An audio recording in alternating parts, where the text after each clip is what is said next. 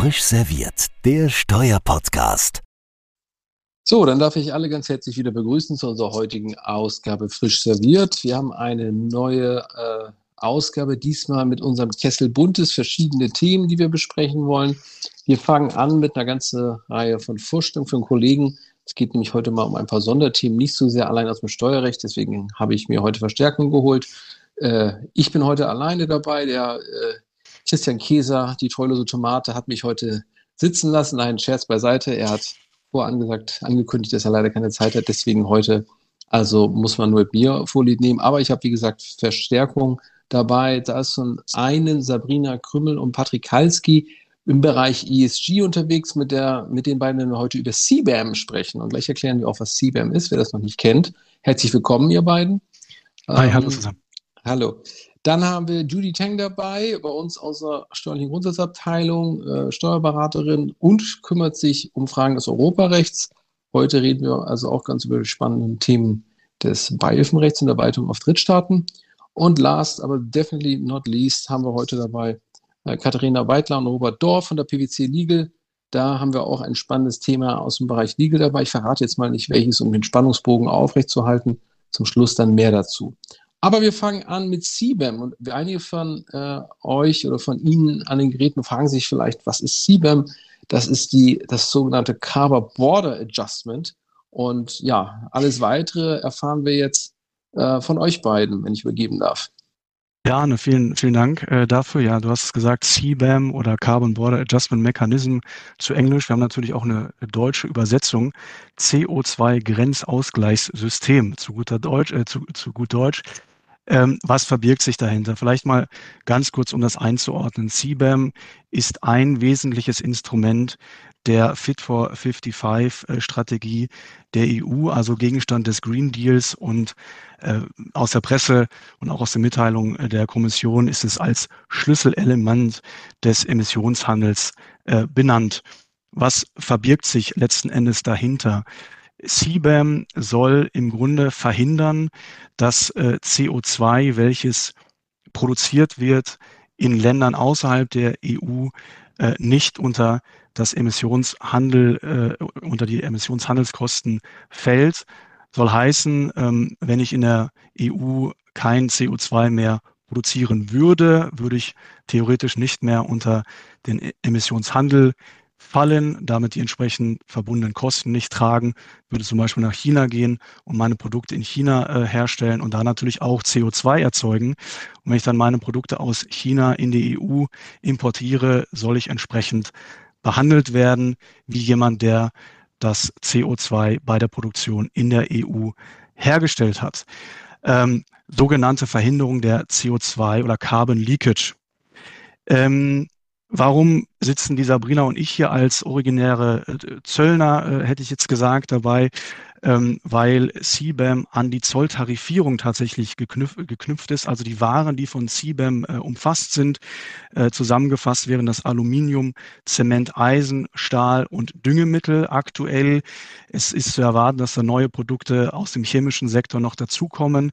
Diese sind tatsächlich an der Zolltarifierung äh, geknüpft und, wie ich es gerade schon gesagt habe, der Auslöser von CBAM ist die zollrechtliche Einfuhr aus einem Drittland in die Europäische Union, in das Zollgebiet der Europäischen Union. Das Ziel wird sein von CBAM, wie ich es gerade schon gesagt habe, in 2026 eine entsprechende Abgabe zu erheben für CO2, was produziert wurde bei der Herstellung von Produkten, die dann in die EU eingeführt werden, wird 2026 eine entsprechende Abgabe erhoben, die sich orientiert an den äh, Zertifikatspreisen aus dem Emissionshandel. Jetzt stellen wir euch das Thema natürlich heute schon vor, vor dem Hintergrund, dass es ab dem 1.10. eine vierteljährliche Berichtspflicht bereits geben wird ähm, und zwar Berichtspflicht durch den Zollanmelder, der berichten muss, wie viel CO2 ist für mein hergestelltes Aluminium, was ich eingeführt habe, entstanden und produziert worden. Das heißt also eine Berichtspflicht, die ab dem 1.10. entsteht und äh, äh, vakant ist und insofern heute das Thema schon relevant und nicht erst 20 26. Sabrina, magst du vielleicht zum Thema Berichtspflicht noch was sagen? Genau, gerne. Ähm, um vielleicht den zeitlichen Druck noch einmal ein bisschen herauszunehmen. Ähm, also keine Sorge, es ist nicht ab dem 1.10. dieses Jahres schon der erste Bericht fällig, sondern am 1.10. beginnt der erste Berichtszeitraum. Also das erste Quartal beginnt am 1. Ähm, Oktober diesen Jahres, für das ein Bericht abgegeben werden muss.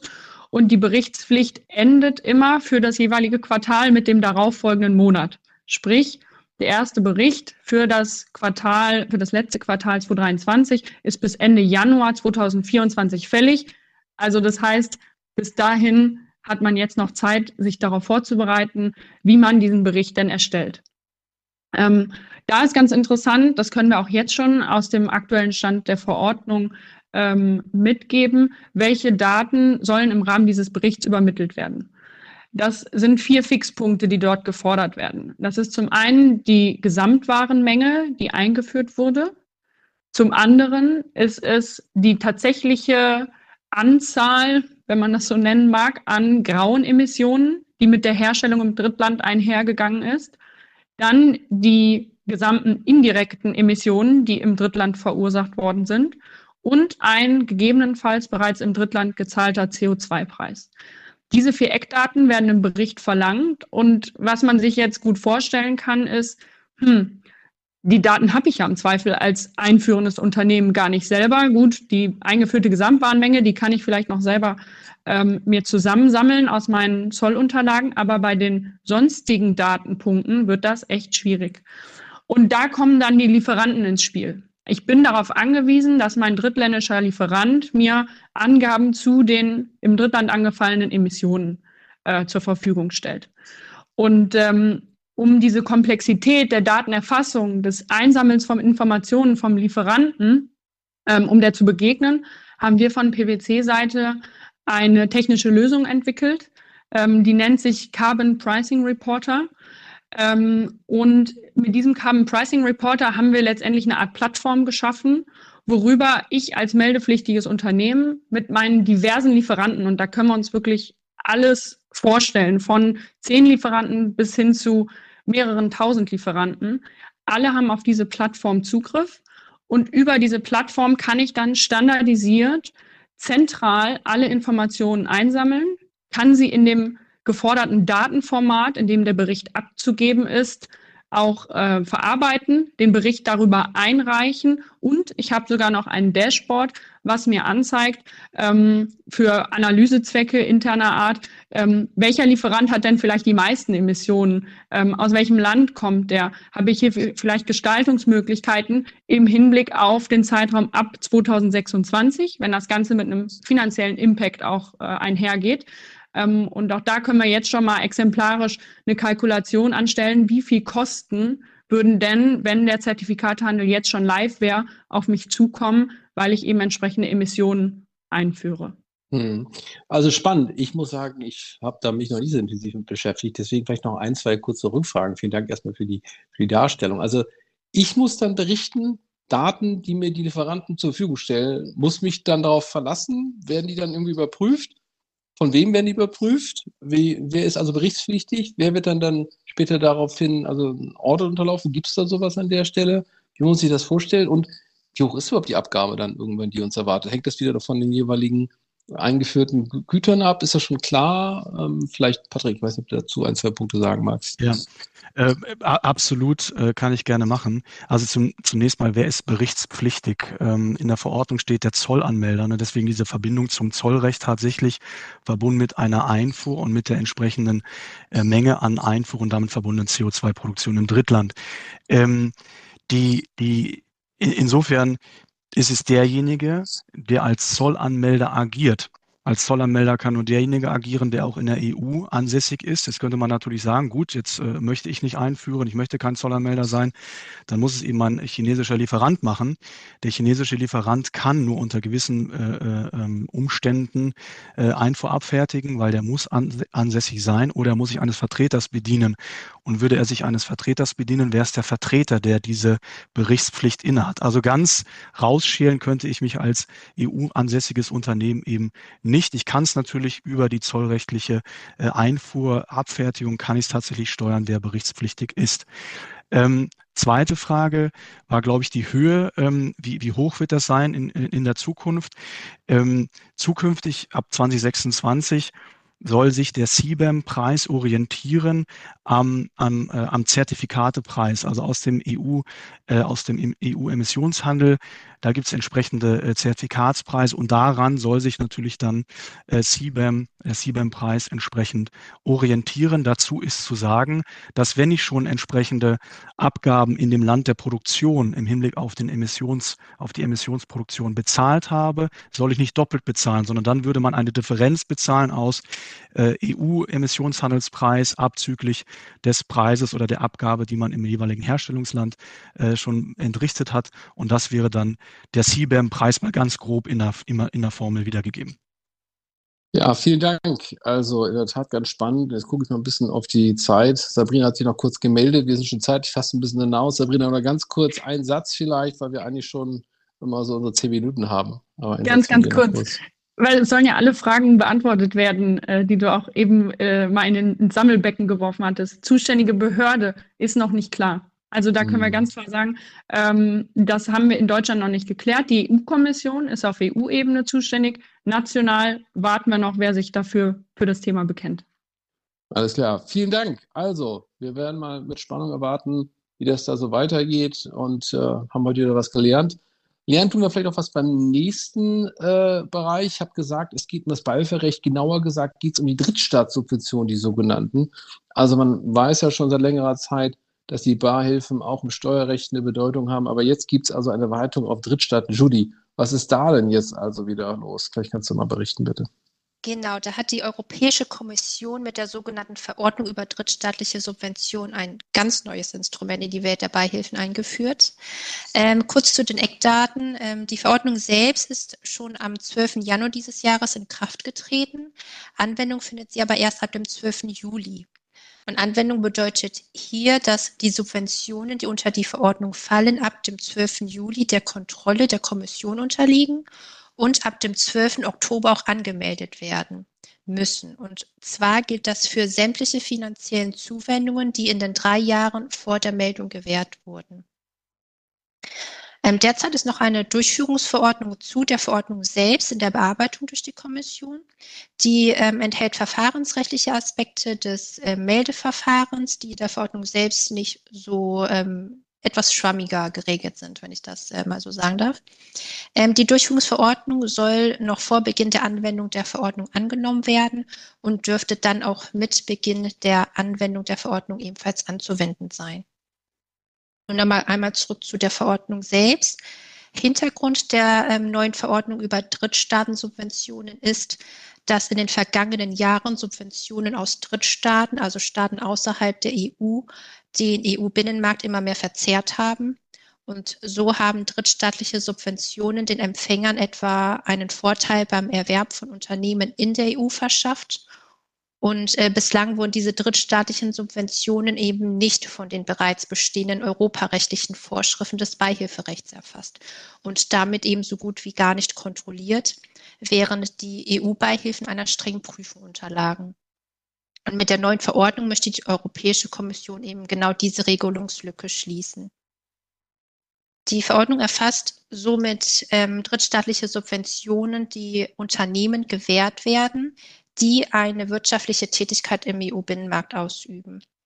Die ähm, Verordnung selbst, die konkretisiert das, äh, den Begriff Ausüben einer wirtschaftlichen Tätigkeit im Binnenmarkt dahingehend, dass ähm, Unternehmen, die die Kontrolle über ein in der EU niedergelassenes Unternehmen erwerben oder mit diesem funktionieren, sowie Unternehmen, die an einem öffentlichen Vergabeverfahren in der EU teilnehmen, als Unternehmen gelten, die eine wirtschaftliche Tätigkeit im EU-Binnenmarkt ausüben. Und eben diese Unternehmen müssen den Tatbestandsvoraussetzungen zufolge, wie gesagt, eine Subvention von einem Drittstaat erhalten die zum Beispiel in Form von Kapitalzuführungen oder Steueranreizen, wie zum Beispiel Steuervergünstigungen, erfolgen kann. Diesem Unternehmen wird durch die ähm, Subvention ein Vorteil verschafft. Das heißt, dieses Unternehmen hätte unter normalen Marktbedingungen diesen Vorteil nicht erlangt und zum Beispiel die Finanzierung eines Erwerbs innerhalb der EU ohne die Subvention nur zu deutlich höheren ähm, Zinssätzen äh, ähm, machen können. Die Voraussetzungen sind dabei kumulativ zu erfüllen. Und ähm, anschließend ist auch noch zu prüfen, ob die Subvention den Wettbewerb auf dem Binnenmarkt beeinträchtigt, indem sie die Wettbewerbsposition des subventionierten Unternehmens verbessert. Und dafür ausschlaggebend sind zum Beispiel die Art und Höhe der Subvention, ähm, der Zweck der Subvention, also wofür die Subvention im EU-Binnenmarkt ähm, verwendet wurde, aber eben auch die Größe sowie die, ähm, die Situation des subventionierten Unternehmens. Was ist nun die Rolle der Europäischen Kommission? Die Verordnung selbst, die befähigt die Europäische Kommission, ähm, wie eingangs erwähnt, dazu die drittstaatlichen Subventionen zu prüfen. Und das Ganze erfolgt im Grunde in drei Schritten. Im ersten Schritt beurteilt die Europäische Kommission, ob eine finanzielle Zuwendung eine Subvention im Sinne der Verordnung darstellt und ob diese den Binnenmarkt verzehrt. Ist dieser erste Schritt erfüllt, berücksichtigt die Kommission im zweiten Schritt die möglichen positiven Auswirkungen der drittstaatlichen Subvention auf den Binnenmarkt und wägt sie gegen die Auswirkungen der Verzerrung des Binnenmarkts ab.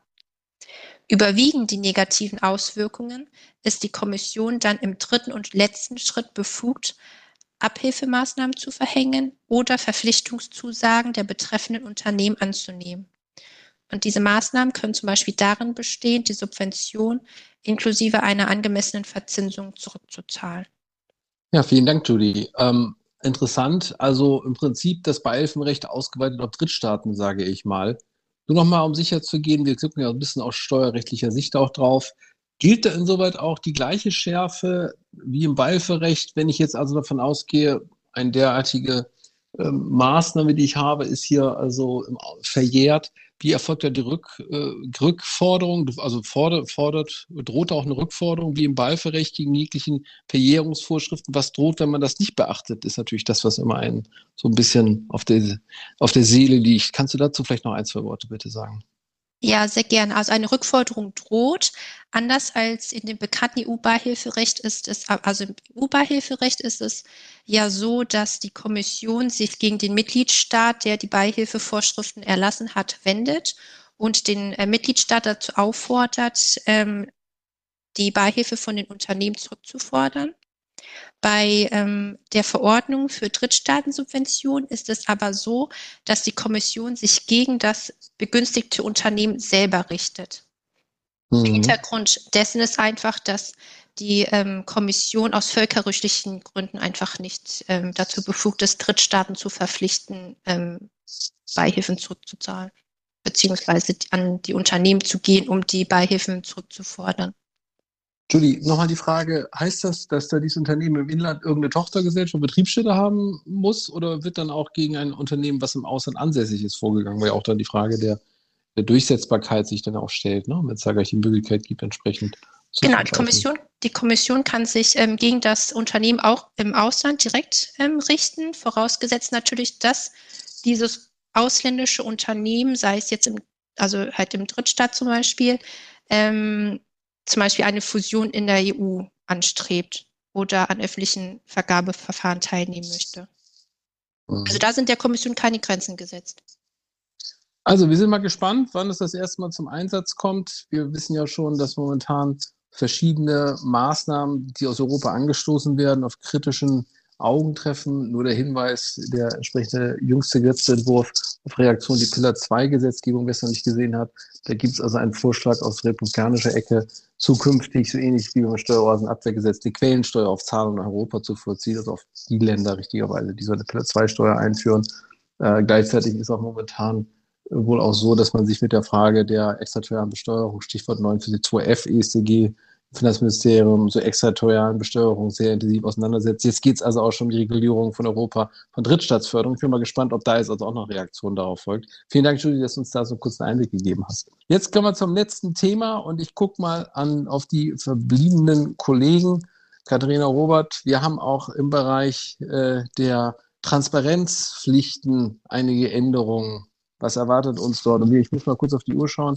Heute ist Aufnahmedatum der 12. Juni. Das ist noch gerade richtig getimt, weil wir hier in der Tat äh, auch, glaube ich, morgen schon am 13. live gehen wollen. Und das ist nicht ganz unwichtig, noch ein paar Fristen noch ablaufen. Also vielleicht hilft das sogar noch zu Hause dem oder der einen anderen. Was geht es? Vielleicht möchte ich ja mal bitte einführen. Ja, in der Tat, Arne. Ähm, wir haben jetzt heute einiges an Fristen gehört. Äh, Oktober diesen Jahres, jetzt im Juli.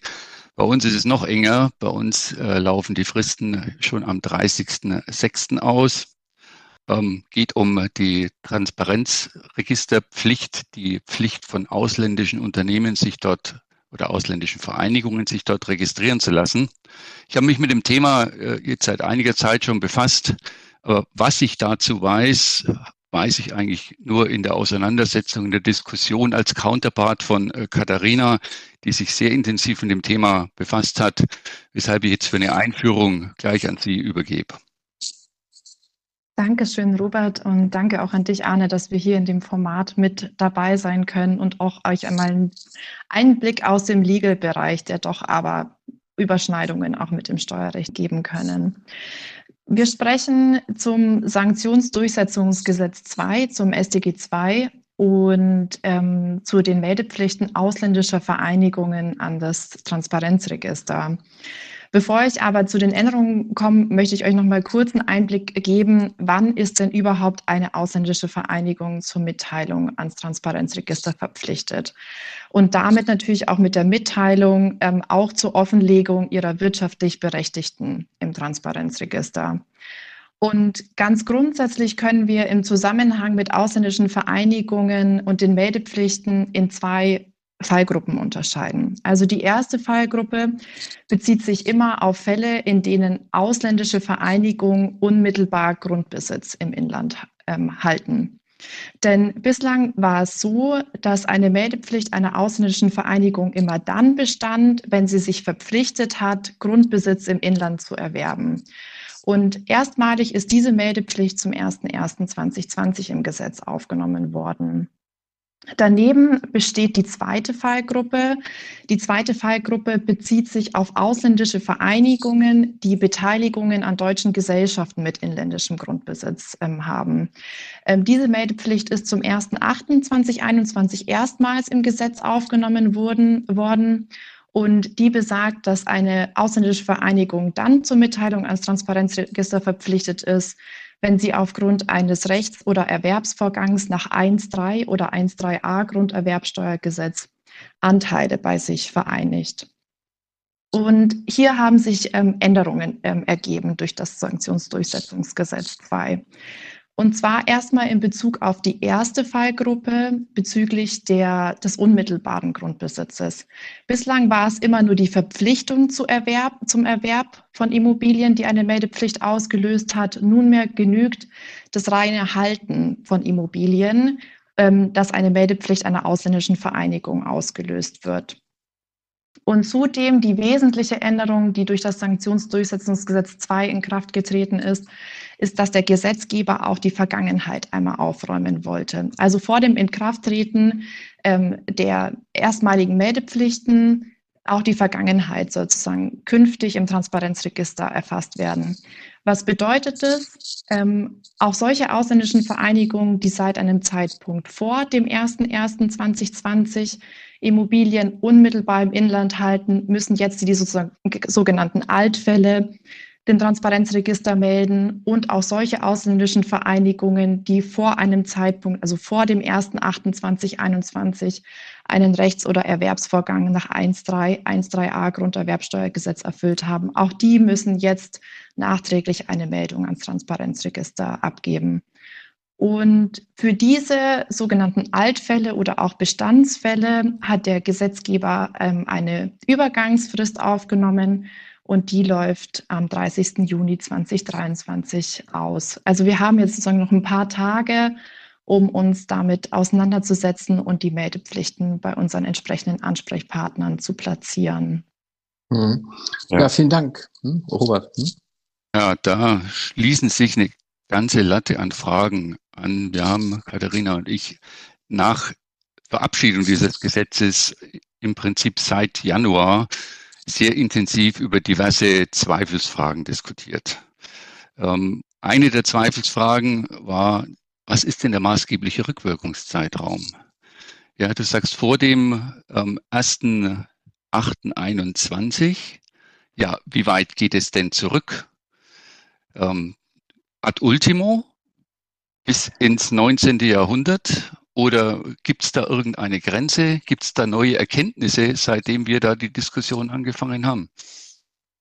Ähm, leider gibt es keine neuen Erkenntnisse und äh, leider gibt auch das Gesetz keine Begrenzung des Zeitraums vor. Das heißt, ähm, die einzige Einschränkung, die wir haben, ähm, wurde vom Bundesverwaltungsamt von der zentralen Aufsichtsbehörde aufgestellt und die sagt, dass ähm, die Immobilie beziehungsweise der Erwerbs- oder Rechtsvorgang nach 1313a muss noch in der aktuellen Struktur wieder auffindbar sein. Also wenn ich tatsächlich irgendwann einen Erwerbsvorgang 1990 hatte und der so immer noch in der Struktur wieder zu finden ist, ist wohl vertretbar, auch so weit in die, Zukunft, in die Vergangenheit zurückzugehen. Ja, das bringt mich gleich zur, zur nächsten Frage. Ähm, wie viele wissen, hat sich ja der 1.3 ähm, Grunderwerbsteuergesetz irgendwann mal in der Vergangenheit geändert.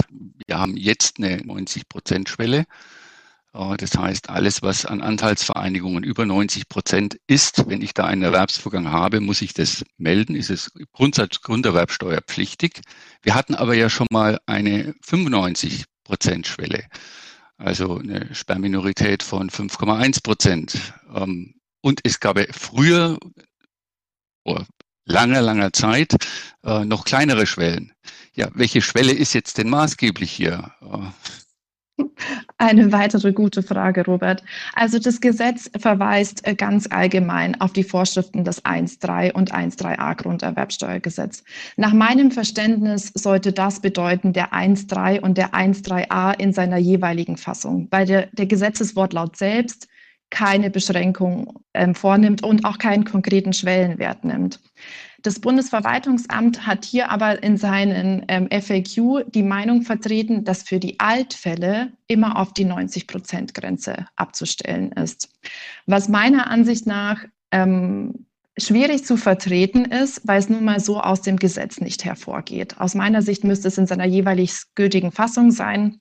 Da müssen wir aber ab abwarten, was die Meinung, weitere Meinungen in der Literatur dazu sagen und vielleicht auch mal die Rechtsprechung dazu Stellung bezieht.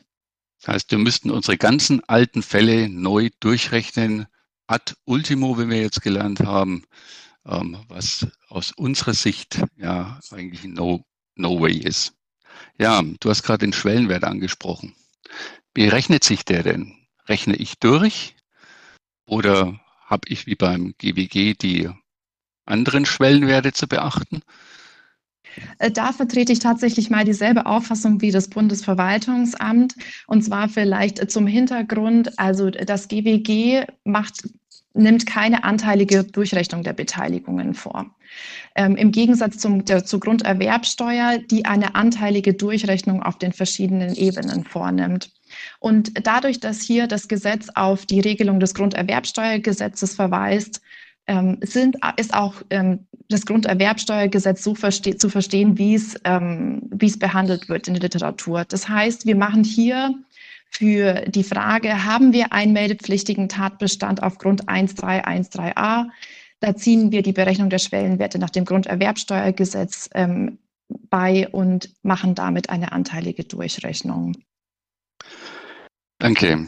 Noch eine letzte Frage von mir, allerdings auch eine der schwierigeren. Ähm, wir haben ja jetzt gesehen, wir müssen die ausländischen Gesellschaften melden, bei denen Erwerbsvorgang nach dem Grunderwerbsteuergesetz 1.3, 1.3a stattgefunden hat. Die Anteilsvereinigungen beziehen sich allerdings auch auf die entsprechenden Muttergesellschaften, also im Konzern praktisch auf nahezu jede Konzernebene. Welche ausländischen Gesellschaften müssen sich jetzt denn anmelden mit ihren wirtschaftlich Berechtigten dann? Ähm, auch das eine sehr gute Frage, Robert. Auch hier haben wir leider keine Literatur, nahezu keine Literaturmeinungen, natürlich auch noch keine ähm, Rechtsprechung dazu. Ähm, Nach meinem Verständnis ähm, ist immer diejenige Gesellschaft meldepflichtig, die unmittelbar am Erwerbsvorgang beteiligt ist. So versteht man das Gesetz, wie es geschrieben ist, ähm, nach meiner Ansicht. Und das lässt sich auch gut so vertreten. Gleichwohl vertritt hier das Bundesverwaltungsamt die Auffassung, dass auch alle mittelbaren Anteilsvereinigungen, also durch die komplette Beteiligungskette, alle äh, Gesellschaften meldepflichtig ähm, sind und eben auch ihre wirtschaftlich Berechtigten den Transparenzregister offenlegen müssen. Ja, finally. Mehr Fragen als Antworten in diesem Bereich. Wir beraten aber gerne in dem Zusammenhang. Jeden Einzelfall schauen wir uns an und geben entsprechende Empfehlungen ab. Aber Arne, vielleicht hast du ja auch noch Fragen. Oder haben wir jetzt alle Fragen erschöpfend dargestellt? Ja, vielen Dank, Robert. Vielen Dank, Katharina. Das ist in der Tat sehr erschöpfend gewesen. Ich habe eigentlich nur eine Frage, wenn ich demnächst nochmal Urlaub nehme, Robert, dann kann ich dich eigentlich anrufen, übernimmst du hier die Moderation. Das ist ja großartig. Ich muss ja gar nichts machen. Das wünsche ich mir nicht immer so. Also vielen Dank für die, für die Darstellung und für die wirklich sehr detaillierten Informationen. Auch natürlich alle anderen Vortragenden. Ich hoffe, es war ein bisschen was mit dabei. Wir versuchen ja hier immer verschiedene Themengebieten so in zehn Minuten ganz kompakt einmal komprimiert darzustellen. Hoffentlich hat man hier auch in so Gebieten, die man nicht so täglich sieht, mal was mitnehmen können. Ähm, ich sage nochmal ganz herzlichen Dank alle, die heute sich äh, eingeschaltet haben, natürlich an unsere Gäste. Unsere nächste Ausgabe kommt bestimmt bald, noch vor der Sommerpause. Auch die haben wir dann irgendwann noch. Ich weiß ehrlicherweise gar nicht, was die, das nächste Thema ist. Ähm, aber ja, also wird auf jeden Fall vor der Sommerpause noch mindestens eine Ausgabe geben. Äh, und dann sage ich, kann ich nur im Namen aller mich mal bedanken für die Aufmerksamkeit und verbleiben besten Grüßen. Bis bald.